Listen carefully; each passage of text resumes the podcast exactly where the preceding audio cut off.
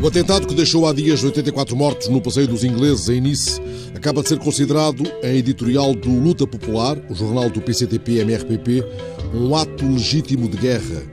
O editorial do Luta Popular não se refugia em velhas palavras de ordem vagas e baças, nem reproduz as metáforas insanas de Kim Jong-un, não exorta a que as frutas caiam em cascata, sustenta simplesmente que os atos de resistência dos povos explorados, oprimidos e agredidos não são atos terroristas, são atos legítimos de guerra, sejam praticados na frente de combate, sejam praticados no interior do país imperialista agressor, como sucedeu nos ataques levados a cabo em Nova Iorque e em Washington, em Paris, em Londres, em Madrid ou em qualquer outro lugar onde o imperialismo possa ser atacado pelos povos agredidos, como ocorreu anteontem em Nice.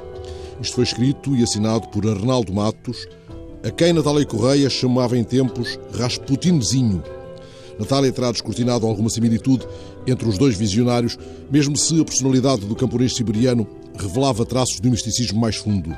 O advogado que se erigiu em educador da classe operária move-se bem nos salões, desde que eles não trazandem, como o Bataclan de Paris, a altar de diversão da burguesia, um arremedo da vida dissoluta que era apontada também ao místico russo.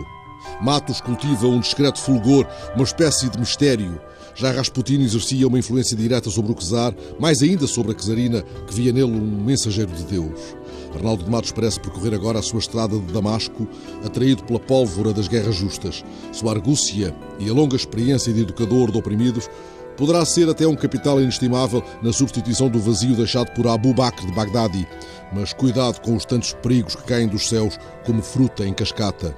Também o místico russo encontrou pelo caminho a sombra negra do príncipe Yusupov.